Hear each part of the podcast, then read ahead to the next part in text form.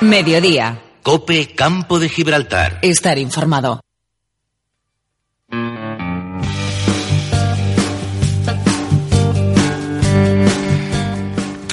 Una y cinco del mediodía. Vamos tan puntuales hoy que yo ya no sé si decir vamos a dejar que suene fito y fito un poquito, ¿no? Ya porque estamos acostumbrados a la bulla. ¿Te parece? Se torció el camino, tú ya sabes que no puedo volver. Nosotros no se nos ha torcido el camino, nosotros estamos muy bien encarrilados, es viernes, saben ustedes que cada viernes cerramos la semana con esa entrevista a un protagonista que desde luego nos va a influir mucho y nos está influyendo en el día a día de la comarca. Y es verdad que la política hoy en día es muy importante y este viernes nos visita una mujer, una mujer joven, formada en la Universidad de Cádiz, en lo que entonces decíamos era una licenciatura en económicas y empresariales, su vida laboral está ligada además a una entidad financiera, pero hoy en esta segunda legislatura se encuentra al frente de la delegación que más nos importa a todos los campos gibraltareños, como es el empleo, como es la formación. Hay dos cositas que nos hacen mucha falta. Doña Gema Pérez Lozano, muy buenas tardes. Bien hallada, ¿eh? Sí. es verdad que teníamos nosotros esa preocupación de decir, ¿es campo gibraltareña? ¿No es campo gibraltareña? ¿De dónde es Gema? Bueno, yo soy de Alcalá de los Gazules, eh, siempre he vivido en Cádiz, pero soy un apasionado de esta comarca y hoy la llevo por bandera. Es verdad que en las últimas semanas ha estado usted mucho por aquí, esos planes de empleo, esos planes de formación, esas posibilidades. Es imprescindible y necesario para los campos gibraltareños una delegación como la que usted comanda. Sí, efectivamente. Nosotros en el año 2014 teníamos 36.000 eh, 19 eh, desempleados en la comarca del campo de Gibraltar. Eso era en el año 2014, insisto. En el 2018 son 28.840 desempleados, una tasa de paro del 16,2% y un descenso del 19,93%, casi un 20% de desempleo en la comarca del campo de Gibraltar, que eh, avalan las políticas activas de empleo que estamos llevando desde la Junta de Andalucía para esta comarca. Cuando uno escucha por ahí en cualquiera de los titulares que nos enmarcan continuamente, la comarca del campo de Gibraltar supera el treinta y tantos por ciento, la comarca del campo de Gibraltar el nivel de paro más alto de toda la provincia de Cádiz, ¿duele? ¿Por qué estos números no salen más? Bueno, pues porque la imagen del campo de Gibraltar está en estos últimos tiempos absolutamente deteriorada y además eh, personalmente creo que nada tiene que ver con, con la realidad como avalan los datos y sobre todo porque creo que es una política eh, absolutamente mediática que se está haciendo de un municipio que necesita precisamente todo lo contrario, sacar el valor, el talento que tiene esta comarca, que es mucho y muchas más oportunidades y posibilidades que todavía nos queda por crecer en esta comarca. Y para crecer, ¿qué nos proponen desde la delegación? ¿Qué tipo de formación, qué tipo de inversión en empleo tienen ustedes encuadrados para un año además complicado? Sí, efectivamente efectivamente. Eh, hace, hace en el, el 6 de septiembre convocábamos una nueva eh, publicación de planes de empleo para toda Andalucía. Eh, la última convocatoria de planes de empleo fue en el año 2016, fueron 39 millones de euros para toda la provincia, 4.879 contratos que se realizaron entonces en el campo de Gibraltar durante los años 2016 y 2018 han sido 910 contratos los que se han realizado y una inversión en el territorio de 7,7 millones de euros en la línea 257 contratos y 2 millones de euros para, para este municipio. La nueva convocatoria son 38,2. Entendemos que la previsión que hacemos desde la Junta de Andalucía estará en torno de 4.100 contratos en la provincia de Cádiz. En el campo de Gibraltar, 6,2 eh, millones de euros que van a posibilitar a 696 personas esa contratación, esa oportunidad laboral. En la línea 1,55 millones de euros, 173 contratos. Con diferencias con respecto a convocatoria, con, respecto a la convocatoria anterior, diferencias que son un reflejo de la sociedad, que ahora eh, esta nueva convocatoria de planes de empleo la hacemos eh, con respecto a tramos de edad. Más 30, menos 30, entre 30 y 44 años, más 45 años y una especial incidencia en los mayores de 55 años, que insisto, no es más que una, eh, un reflejo de la sociedad, porque con, si, a, mayor eh, edad menos posibilidades de encontrar un empleo y por tanto teníamos que hacer un tratamiento especial para esos colectivos más desfavorecidos en cuanto a la edad. Es verdad que hay unos colectivos y, hay un núcleo importante de que no tiene una especialización en formación, pero también es verdad que los ciudadanos de la comarca en este siglo XXI, que gracias a Dios hay mucha gente, no solo joven, en un tramo de edad importante justo después de esas licenciaturas y esos grados, sino también hasta los 50, los 55, que tienen una formación tecnológica, que tienen una formación en esas empresas del futuro. Hace dos días estuvimos hablando, porque eh, sobre Gibraltar hubo una convocatoria del CIRGIBER, el 2.0, donde nos sorprendió que solo una empresa de la comarca estaba presente. Mm, ¿Qué hacemos? Tenemos además que ampliar esos planes formativos, esos cursos formativos a la tecnología, al idioma del futuro. Tenemos que ser competitivos. Tenemos ahí una frontera que si no nos quedamos con los empleos que nadie quiere. Bien, nosotros la formación para el empleo, la Junta de Andalucía eh, ha sido una defensora, defensora absolutamente de la formación para el empleo. Hemos estado casi cinco años sin formación para el empleo debido a un proceso judicial donde se persona un partido político y se bloquea absolutamente la formación.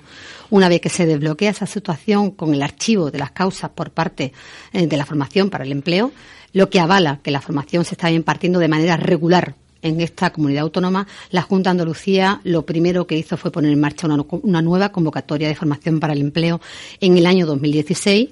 Esta formación se está desarrollando, estamos en el final de esa convocatoria que ha dotado a la provincia de 8,5 millones de euros, 185 cursos que se han desarrollado por toda la provincia y ha beneficiado a más de 2.500 personas. A partir de ahí, eh, esa, eh, esa formación para el empleo se publica con un catálogo de especialidades y las entidades colaboradoras que tienen, que están registradas de dados de alta en la Junta de Andalucía, eh, realizan la formación que ellas creen conveniente. Nosotros pusimos en marcha eh, una red, estamos poniendo en marcha una red de centros de formación en la que estamos ya eh, en el inicio de esa, del poner en marcha el primer centro de formación, pero que estos centros de formación sean especializados en función de lo que demandan los sectores productivos de esta comarca, de esta comarca y de esta provincia, que son los que saben realmente cuáles son las especialidades que ellos están demandando y que nosotros, el sistema público, pues no está cualificando en ese, en esos términos y en ese, en esa especialización. Em, nos hemos sentado con todos los sectores, con todos. Eh, con el sector de agroindustrial, con el sector naval, con el sector eh, aeronáutico, con el sector de la marroquinería, con el sector industrial, eh, con el sector del turismo y la hostelería. De manera que hemos llegado a unas especialidades por sector, que son las que realmente ellos necesitan. Hace aproximadamente unos cuatro meses firmamos un convenio con la Asociación de Grandes Industrias del Campo de Gibraltar, precisamente para dotar de un centro a esta comarca y que este centro imparta las especialidades que ellos demandan, para que de verdad la formación para el empleo sirva para que las personas que formen parte de esa formación, cuando te la terminen, encuentren, encuentren un empleo.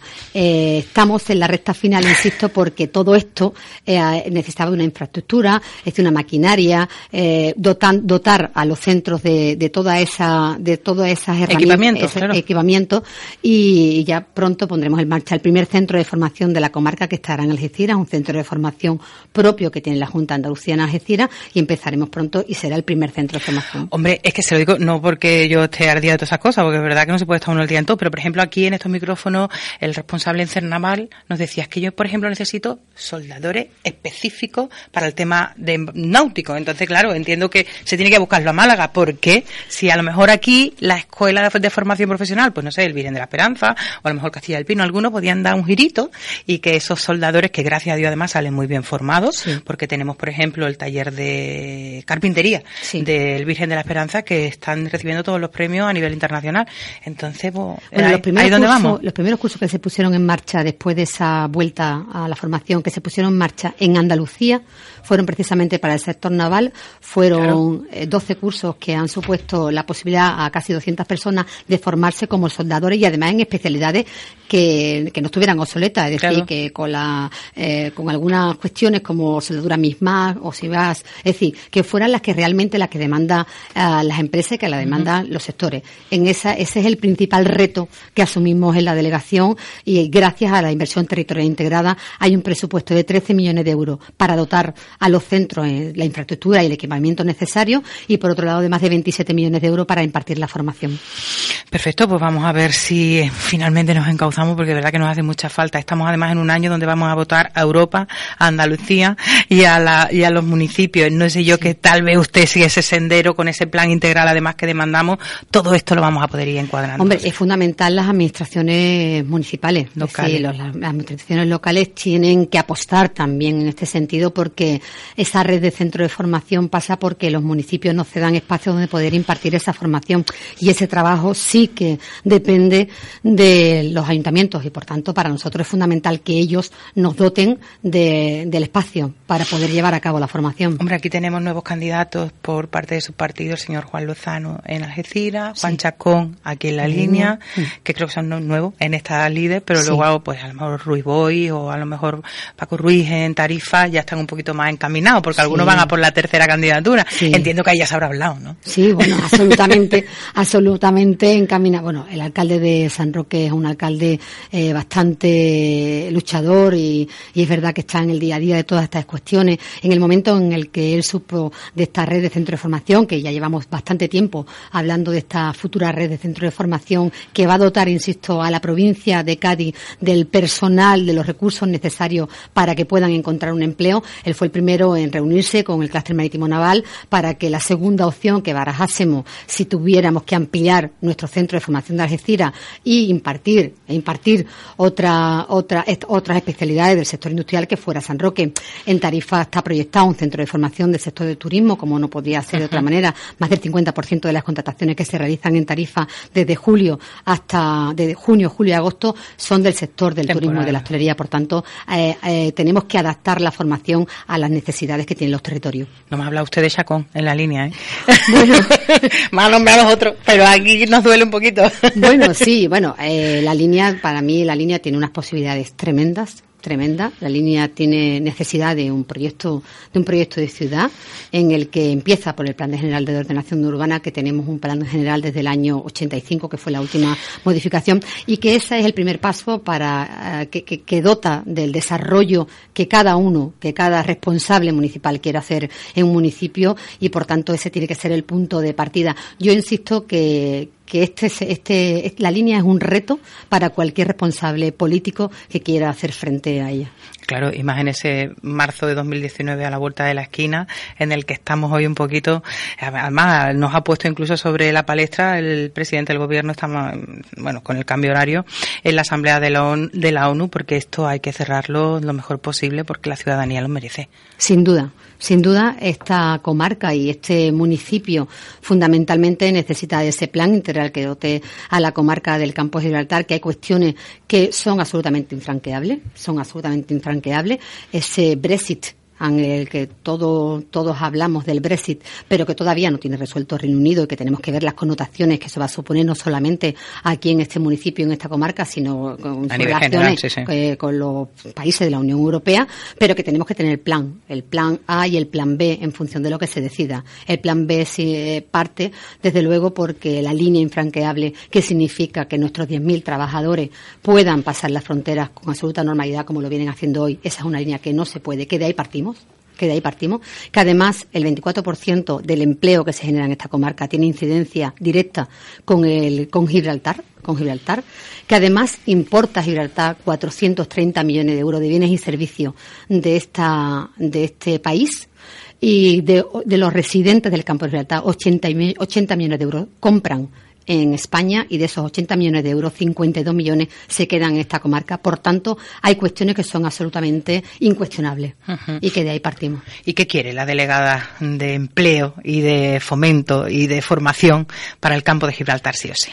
Bueno, pues yo, mm, para esta comarca, insisto, yo creo que tiene unas posibilidades tremendas, que aquí tenemos el principal polo químico eh, industrial de Andalucía, como esa Asociación de Grandes Industrias del Campo de Gibraltar. Nosotros tenemos que fomentar el emprendimiento eh, a través de nuestro Centro Andaluz de Emprendimiento como política eh, prioritaria y absoluta, porque esa asociación, esas grandes industrias, esas 14 empresas, demandan una cadena de valor que tiene que tener un respaldo de empresas auxiliares y tenemos que fomentar, el autoempleo desde las aulas.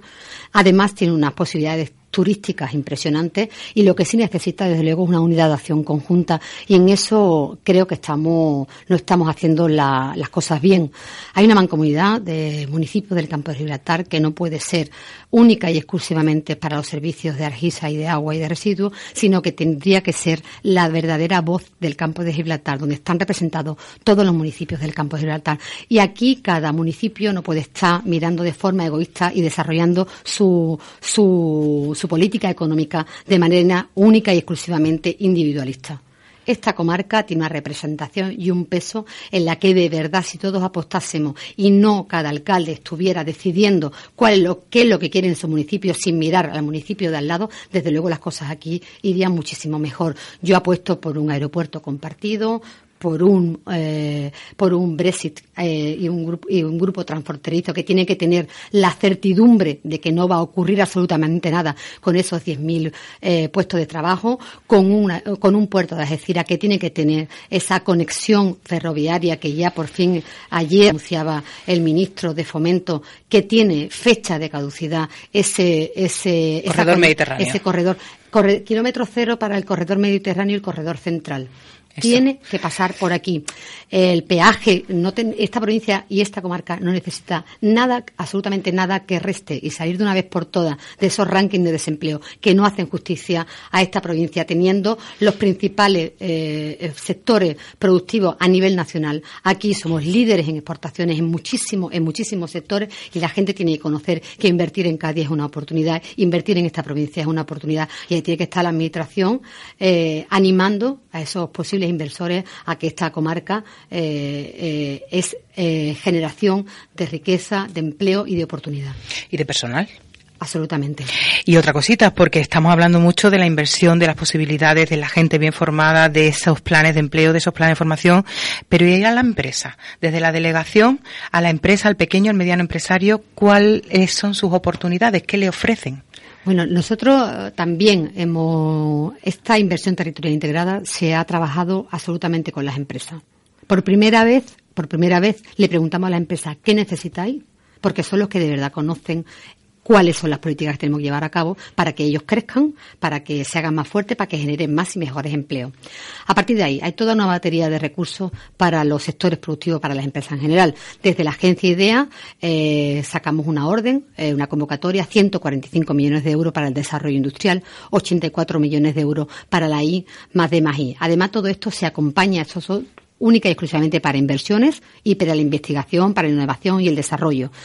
También tenemos eh, incentivos a la contratación y bonos jóvenes, 74 millones de euros en una convocatoria que hemos sacado para toda Andalucía, ayuda hasta 12.000 euros por contrato, priorizando en los jóvenes, en las mujeres y en los colectivos más desfavorecidos. Las EPES importantísima. No había una convocatoria desde el año 2014. La convocatoria se sacó en, en julio y ahora mismo estamos baremando y resolviendo. Esto va a dar la posibilidad. Las peticiones. exactamente, las solicitudes. Ahora mismo estamos en la resolución de esta convocatoria 30 millones de euros para toda Andalucía y eso va a posibilitar que las empresas tengan durante cinco meses una persona en sus en sus empresas, donde nosotros le cubrimos eh, el 75% del salario mínimo interprofesional, de manera que no sea un coste para la empresa ni la formación, insisto, por esa hoja de ruta establecida. Es importante saber qué, hacia dónde quiero, a dónde quiero llegar para saber dónde tengo que partir, dónde estoy y saber dónde quiero llegar. Por tanto, la formación para cualificar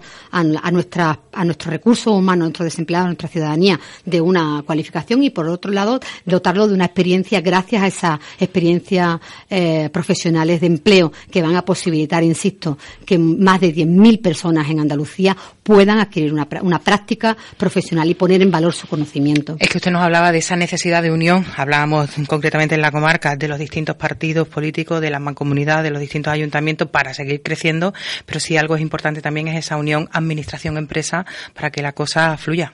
Absolutamente, absolutamente. Dar la espalda a las empresas, eh, darle la espalda al futuro. El futuro, la generación de riqueza, la generación de empleo, eh, pasa por, por tratar y, y sobre todo por atender las necesidades que tienen nuestros empresarios.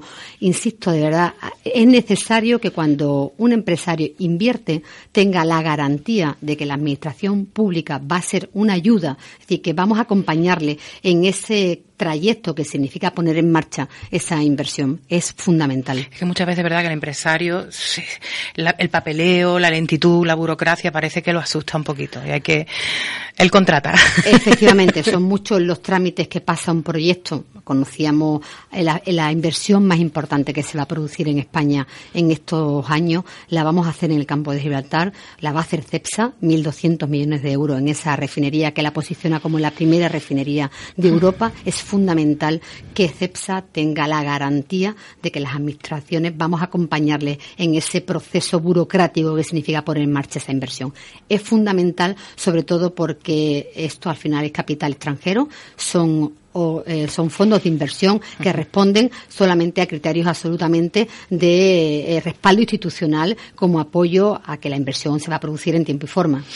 Tenemos entonces que ser optimistas, se nos va el tiempo, pero tenemos que decir a los jóvenes, sobre todo, que ahora mismo están en ese campus formativo de la UCA, que están ahora mismo repartidos por la Universidad Andaluza, e incluso por ahí, por esos mundos de Dios, que tienen un futuro en la comarca. Absolutamente. Es, nadie, es decir, cuando yo llevo poco tiempo viviendo aquí, pero cuando he conocido esta comarca, yo soy una enamorada de esta comarca, yo creo que es la gran desconocida, que esto tiene un potencial y unos recursos humanos, que el 90% de la población que está en esta comarca es una, una gente y, unos ciudadanos y una gente que de verdad que son honradas, que son honestas, que quieren trabajar, que lo que quieren es un empleo digno y, que lucha cada día por tener esas condiciones y las administraciones tenemos que estar ahí para apoyarlos en, ese, en esa garantía del bienestar social que significa tener un empleo. Entiendo que con esa ganas y con ese poder de transmisión que nos está dando, nosotros está poniendo las pilas, la vamos a tener de cosa de que siga, ¿no? En esa delegación. Pues, absolutamente. Muchísimas gracias, Emma Pérez Lozano, por esta visita a los estudios de COPE.